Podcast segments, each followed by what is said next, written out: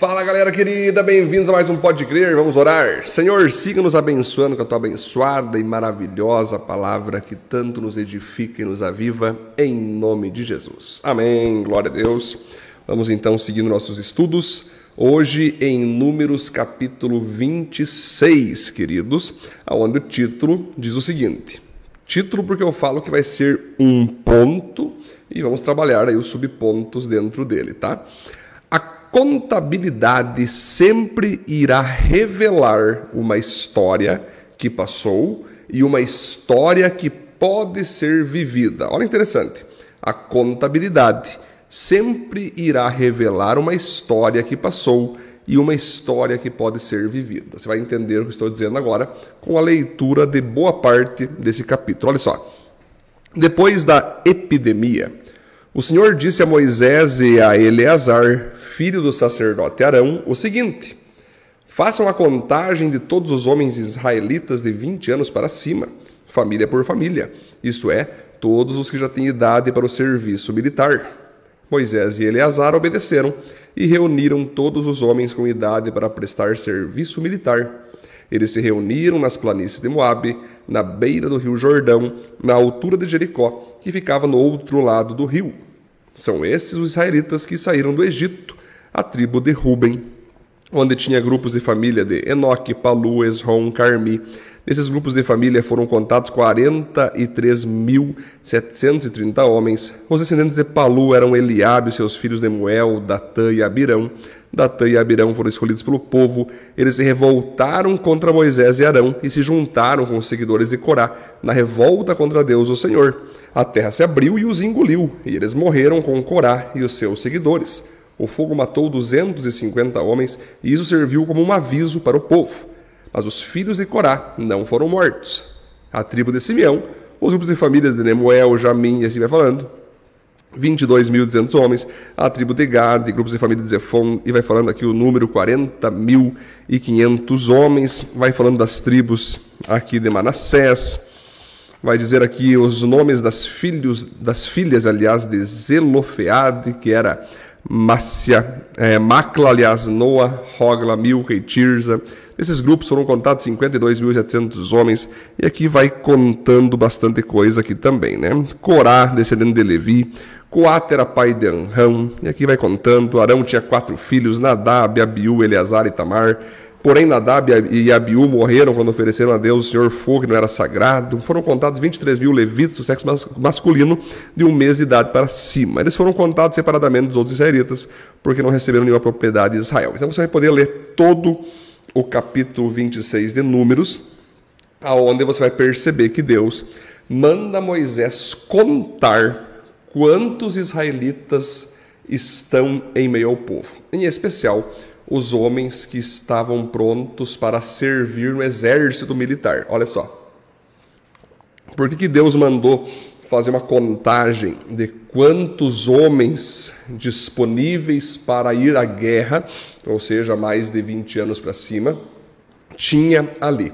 Porque tinha acabado de dar uma epidemia, que você lembra, no capítulo anterior que eu estudei com você, 24 mil judeus morreram, então deu uma baixa no povo ali, né? Mas a gente foi vendo que cada tribo tinha uma quantia de, de, centenas de milhares, outra tribo dezenas de milhares, contando tudo aqui, ainda está próximo de um milhão de homens ali para servir o exército, né? Pra, aproximadamente um milhão de homens. Então, contando mulheres, contando filhos e filhas, isso poderia passar de um milhão e quinhentos até mais de judeus. Alguns dizem que na verdade prontos para servir a 500 mil e contando mulheres e crianças dava um milhão e meio, um milhão ali no mínimo, né? Mas de qualquer maneira é um povo muito grandioso. Mesmo com essa baixa, você perceba que Deus queria saber e Deus queria fazer o povo também saber que mesmo com aquela baixa, eles ainda eram um povo numeroso, um povo forte, e eles deveriam lembrar que nessa contabilidade, nessa contagem, e quando eu falo contabilidade, eu também falo de propósito, porque uma pessoa que, que trabalha com contabilidade, ela trabalha com gestão financeira, com pagamento de contas, com melhorias no sistema para que a empresa cresça melhor, pagamentos de impostos para que a empresa sempre saia cada vez melhor, é, economia, partes econômicas, partes administrativas. Então eu uso sim, de propósito, a palavra contabilidade e a palavra contagem. Por quê? Porque nessa contagem, então, Deus queria mostrar para o povo o seguinte: olha só, vocês perceberam que na história de vocês, alguns se rebelaram e morreram poderiam estar com vocês até hoje, mas se rebelaram, como aqueles que eu tive que engolir a terra e matar eles e a família e aqueles que seguiram seguiram as suas falas, como Nadab e Abiú, que faziam parte do sacerdócio, mas me ofereceram fogo, fogo profano e eu matei. Então Deus vai começar a contar o povo e contar a história por detrás da contagem. E vai começar a usar a contabilidade para começar a exercitar ali e organizar esse povo que ficou, para que esse povo possa ter aí a dignidade de seguir em frente e seguir sempre buscando em Deus a obediência.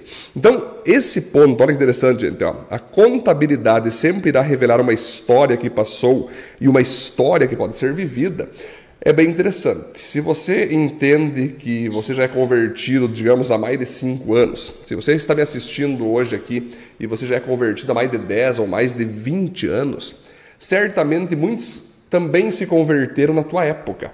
Mas passou 3, 4 anos, alguns se desviaram, alguns ficaram para trás.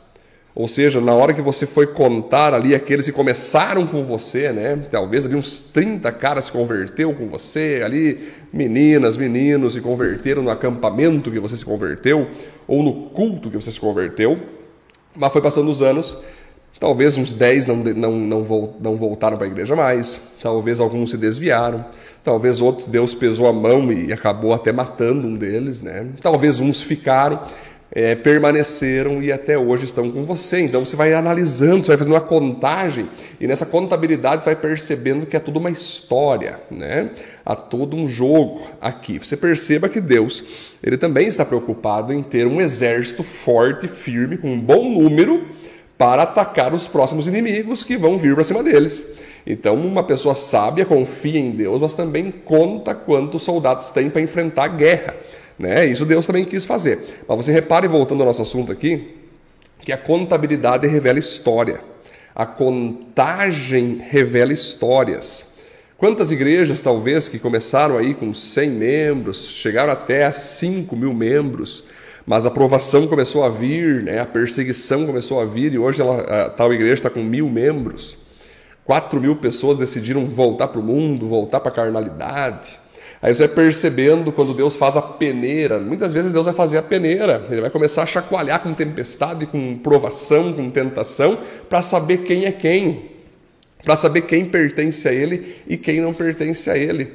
Para saber quem é trigo e quem é joio. Quando Jesus conta a parábola do trigo e do joio, né? Que o trigo vai ser guardado em celeiros e o joio vai ser lançado no fogo. É interessante que até é feita uma pergunta para Jesus mas não é interessante já cortar o joio na hora? E Jesus não, deixa que cresça o joio e o trigo junto. Por quê? Porque os dois são praticamente iguais. A aparência do joio e do trigo são idênticas. Só na hora da colheita que tu vai descobrir quem que é joio e quem que é trigo. Então, sim, queridos, na, na, hora da provação, na hora da tentação, na hora da perseguição, se revela muita gente em nosso meio que parecia que era crente e não era, que até tentou ser crente, mas não conseguiu, e aqueles que se revelam firmes, fortes, que independente do que aconteça, o que vai acontecer, eles permanecem em Cristo, né? Então, a história quando a gente conta a nossa história, quando a gente conta a história da nossa igreja, é, quando a gente faz a contabilidade de quantas pessoas estão conosco, que talvez no começo estiveram com a gente, mas hoje não estão mais, outras pessoas entraram. Nessa contabilidade, nessa contagem, a gente percebe quem permaneceu com você na caminhada cristã, desde que você se converteu. A essas pessoas você deve de fato louvar a Deus, abraçá-las e dizer: Uau, nós chegamos juntos até aqui, que a gente permaneça juntos em Cristo até o dia que Jesus voltar, ou até o dia que Jesus nos levar através da nossa morte. Né? Nós vamos perceber quem quase não permaneceu, porque quase não permaneceu. Alguns, no meio do caminho, pensaram em se desviar pensaram em abandonar, mas para a honra e glória do Senhor não caíram, não permaneceram caídos. Se levantaram e permaneceram conosco. Vamos saber nessas contagens, nessa história, quem não permaneceu e os motivos de não terem permanecido na fé, não terem permanecido na caminhada cristã. Muitos, como nós vimos os exemplos aqui dos textos, né, acabam não permanecendo na fé, na caminhada com Deus, porque são desobedientes. Elas recebem a palavra de Deus direta para o coração delas, elas não obedecem. Elas recebem uma palavra direto da Bíblia, elas lendo a palavra, o que, que elas devem fazer, o que, que elas não devem fazer, elas desobedecem. Elas desobedecem a palavra pastoral para fazer isso ou deixar de fazer aquilo, uma palavra de um líder, de um discipulador ou de um irmão maduro em Cristo, e desobedecem. E essa desobediência faz elas então sair do caminho, né? Também tem o desvio, né, que é o desvio total porque quando eu falo de desobediência, eu falo para sair do caminho, tais pessoas às vezes até permanecem na igreja, até ainda participam dos cultos, mas são aquelas pessoas desobedientes. Né? Elas estão na igreja, mas não são igreja. Agora existe aquele que se desvia mesmo. Além de desobedecer, essa pessoa pega e sai da igreja, se desvia, vai para o mundo, volta para a gandaia, volta para a carnalidade, volta para o mundanismo. Como também tem aqueles que se rebelam, como nós vimos ali o Corá, que se rebelou contra Moisés, se levantou contra. Não foi só desobedecer Moisés ou abandonar Moisés e o povo. Ele se levantou contra, e aí a terra engoliu ele, a sua família e todos os que seguiram as suas rebeldias. Então também tem esses caras, essas pessoas, que além de querer desobedecer, querer se desviar, se levantam contra Deus, contra os pastores da igreja que eles pertencem, contra os líderes, causam calúnia, perseguem, atacam e saem falando mal, saem caluniando até os dias de hoje, né? se levantando como alguém rebelde. Porém, cada uma dessas pessoas vai ter um momento aí que Deus vai abrir a terra, né, de modo profético, vai fazer essa pessoa perder tudo, perder familiares, perder dinheiro, perder profissão, perder estudo, perder muita coisa, perder moral na sociedade. A terra sempre vai engolir os rebeldes, né? É claro que não, não precisa ser necessariamente como foi com Corá, mas ainda continua Deus engolindo a moral, engolindo a santidade, engolindo promessas que Deus podia ter cumprido nelas, mas vai cumprir em outros engolindo chamados que poderiam ser eles que iam executar, mas outras pessoas vão obedecer e Deus vai cumprir o chamado em outras pessoas. Então nós vamos perceber, queridos, que Deus, em nossa caminhada cristã, ele quer que a gente entenda o seguinte: nós temos que ficar apegados somente nele. Nunca podemos nos apegar em nenhuma pessoa dessa terra. Não importa se essa pessoa é cristã, não é cristã, porque nós devemos ter comunhão entre os irmãos, sim, é um mandamento, nós temos que andar em unidade, congregar, sim, mas jamais achar que aquele que está do nosso lado hoje vai permanecer sempre ao nosso lado, ou vai permanecer crente sempre ao teu lado.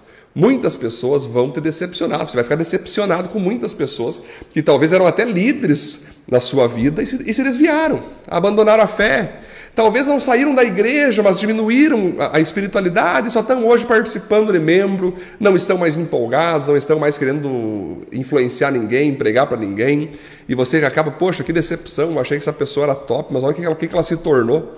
Você vai ver pessoas que vão se desviar da igreja. Você vai ver pessoas que vão se rebelar contra os teus pastores, contra os teus líderes, contra a tua igreja. Pessoas que no começo estavam que nem você amando a Deus, mas passou o tempo e elas não permaneceram. Então nós temos que entender que Jesus, Deus, ele quer discípulos que deem frutos que permaneçam. Ou seja, não basta você saber como começar, você tem que começar, avançar e só terminar a tua vida cristã quando você chegar no céu. A vida cristã não é uma vida a curto prazo e nem, uma, nem é uma vida a longo prazo. A vida cristã é uma vida a eterno prazo. Eu virei crente, eu devo ser eternamente crente. Eu não posso mais retroceder, eu não posso mais voltar. Entendem, queridos? É muito importante saber disso. Mas muito, né? Se você pegar e olhar como é que funciona as maratonas que tem por aí, principalmente as maratonas de São Paulo, maratonas do Rio de Janeiro, lembra que tem os haitianos, né? Os haitianos, quando é dada a largada da maratona, os brasileiros, a maioria dos brasileiros que estão ali só para curtir, saem a toda velocidade, né? E vão correndo e vão com tudo, e os haitianos mal ainda estão se aquecendo, estão se exercitando, e os brasileiros se lançam lá na frente. Aí os quenianos começam só a dar uma caminhadinha, bem de leve, eles continuam bem devagar, e os brasileiros lá na frente se quebrando tudo, até que uma hora ali, não aguentam meia hora, uma hora depois, estão esgotados, já começam a deitar no chão, sentar, tomar água, já não conseguem mais suportar a corrida.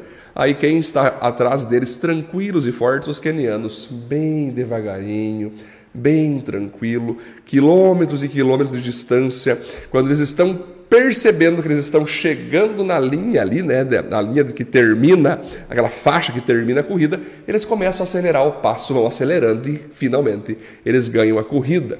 O que a gente aprende com os kenianos nisso, queridos? Que nós temos que saber ser cristãos, que não são afobados, que não são apressados, é dar um passo de cada vez na vida cristã, entendendo que a nossa vida não é só de longo prazo, é eterno prazo. Eu recebi Jesus, eu quero agora, como missão, manter Jesus em mim. Nem que eu dê um passo de cada vez, de boinha, não me apressando, não colocando aí é, é pressa no meu coração, não trocando a mão pelos pés, não queimando etapa, não colocando aí o cavalo, né?